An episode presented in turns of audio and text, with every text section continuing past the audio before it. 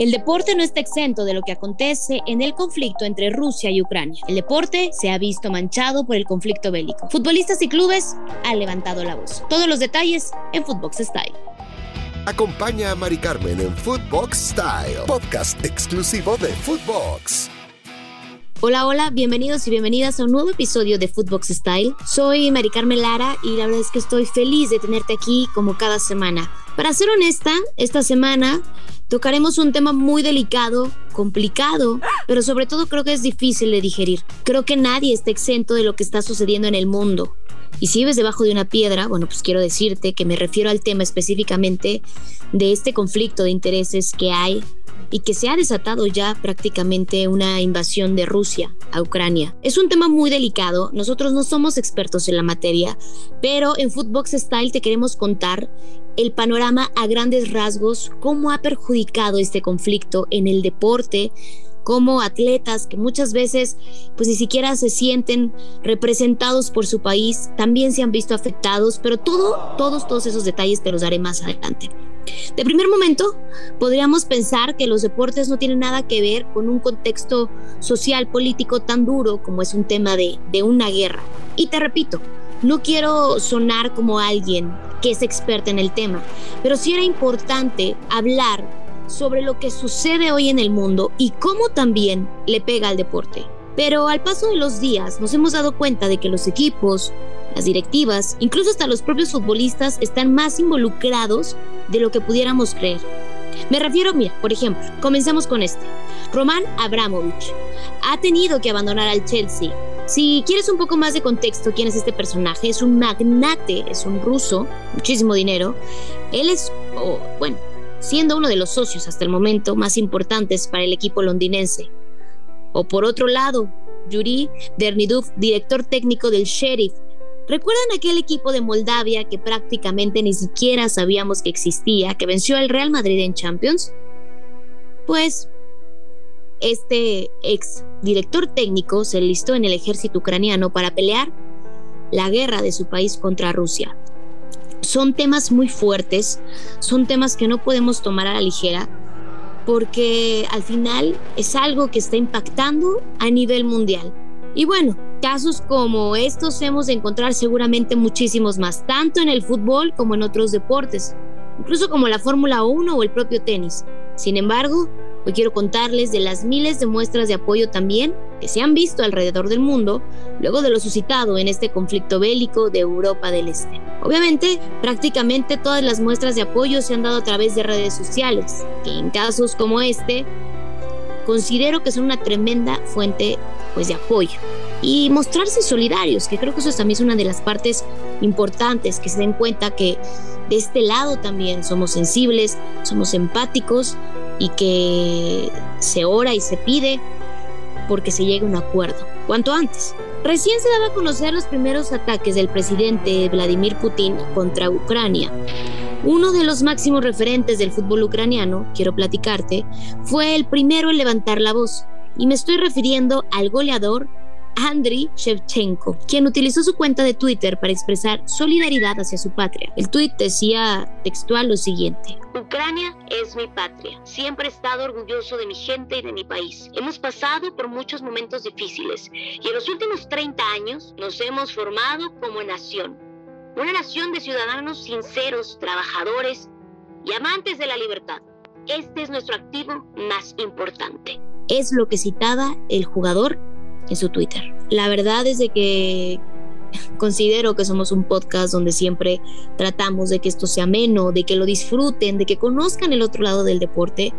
Pero para ser honesta, cuando suceden este tipo de situaciones, este tipo de cosas, al menos a mí me pasa, no sé si a ti, la piel se me eriza porque las palabras de Andrew mostrando el orgullo por su país y dejando en claro que pase lo que pase, siempre apoyará a su gente son esos momentos que te dejan sin palabras y lo complicado que pueda parecer o lo difícil que se pueda convertir ese conflicto cuando ves este tipo de mensajes, creo que hay una luz, un rayo de esperanza en la humanidad.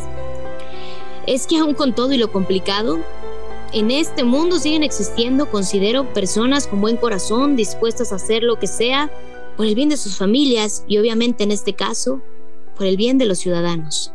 Bueno, continuando con, este episodio, quiero decirte que al paso de los días y ante las duras sanciones de la FIFA y de la UEFA contra la Federación Rusa de Fútbol, que le impedirán a este país participar en Qatar 2022, como albergar competencias internacionales en suelo ruso e incluso la expulsión del Spartak de Moscú de la Europa League.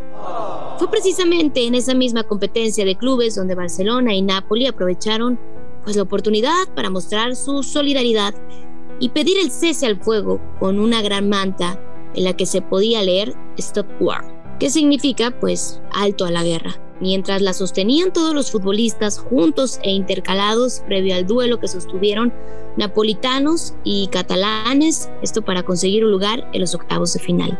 Seguramente si lo recuerdan, fue una imagen que se viralizó en las redes sociales. Y creo que ese, ese podcast también nos sirve para poder expresar la opinión de cada uno, cómo lo ve, la perspectiva Aquí la verdad es que yo me siento contrariada. Y te voy a decir por qué. Porque muchas veces, e incluso también lo hemos visto a través de redes sociales, los deportistas que pertenecen a los equipos rusos o quienes tienen esta nacionalidad, ni siquiera están de acuerdo con la guerra que ha iniciado su presidente o el presidente de ese país, porque en este momento digo su presidente, pero seguramente muchos de ellos no se sienten representados. Y justo al respecto, el propio Spartak Moscú emitió un comunicado luego de que se diera a conocer esta difícil decisión en el cual habían sido expulsados del torneo. Citaba lo siguiente. Nos ha molestado. Los esfuerzos de nuestro equipo se ven arruinados por razones alejadas al deporte. El Spartak tiene millones de seguidores no solo en Rusia. En los momentos más difíciles, el deporte debe construir puentes, no quemarlos. Este equipo enfrentaría a los octavos de final de la Europa League ante el Red Bull Leipzig los próximos 10 y 17 de marzo, pero ahora, debido a su expulsión de las competencias internacionales, el club alemán ha conseguido su pase a cuartos de final de manera automática. Lamentable. Y, y, y abrazo y considero que el comunicado que lanza el equipo Spartak de Moscú está en todo su derecho porque les ha costado, porque ellos no tienen la culpa a lo mejor del conflicto de intereses que se vive, pero desafortunadamente el deporte se ve manchado. Increíble, pero cierto, y es una cruda realidad. En fin, ya de este lado del continente, como parte del respaldo que el mundo le ha dado a Ucrania tras los hechos acontecidos en días recientes, en la semana 1 de la temporada 2022 de la MLS, varios equipos y jugadores mostraron su apoyo de diferentes maneras para el país de Europa Oriental. La muestra de apoyo más significativa creo que fue la de Seattle Saunders, pues todo el equipo salió al calentamiento con playeras blancas donde se podía apreciar la bandera de Ucrania y el mensaje no a la guerra. También el cuadro titular del Potlat Timbers se tomó la fotografía previa al encuentro con la enseña ucraniana. Además, previo al partido entre LA Galaxy y el New York City FC, se vio un momento muy emotivo, pues en la pantalla del estadio apareció también el estandarte azul y amarillo. Si se trata de muestras de apoyo individuales, considero que el futbolista brasileño del LA Galaxy, Douglas Acosta, como el cancerbero polaco-estadounidense del, Chicago Fire, Gabriel Slonina, dejaron clara su postura. Primero, Costa sostuvo el estandarte ucraniano, recordando que militó por cinco años y medio en el Shakhtar Donetsk de aquel país, mientras que Slonina disputó el cotejo entre Inter de Miami con la playera y con una leyenda que decía no a la guerra en Ucrania por debajo del jersey. Al finalizar el partido decidió mostrar este mensaje. Hablando de Slonina, que mostró su playera y que la traía debajo del jersey, ustedes saben que cuando un jugador decide hacer esto o quitarse por completo la playera, a esto amerita una tarjeta amarilla, si es que no lo sabían. Sin embargo, algunos reportes indican que en la Premier League de Inglaterra los árbitros habrían sido incitados a la comprensión por el conflicto que existe en Ucrania y no tendrían que sancionar con tarjeta amarilla a los jugadores que muestran mensajes de apoyo en las celebraciones. Al menos así lo informó un diario británico muy conocido. Esta decisión habría sido tomada luego de que el fin de semana el Aston Villa venció a domicilio 0 a 2 al Brenton y Matty Cash, lateral derecho de los villanos, quien anotó el primer gol del encuentro, decidió despojarse de la camiseta durante la celebración, esto para mostrar un mensaje de apoyo a Thomas Ketziora, compañero suyo en la selección polaca que milita en el Dinamo de Kiev y que se había visto atrapado en el país tras el estallido de la guerra.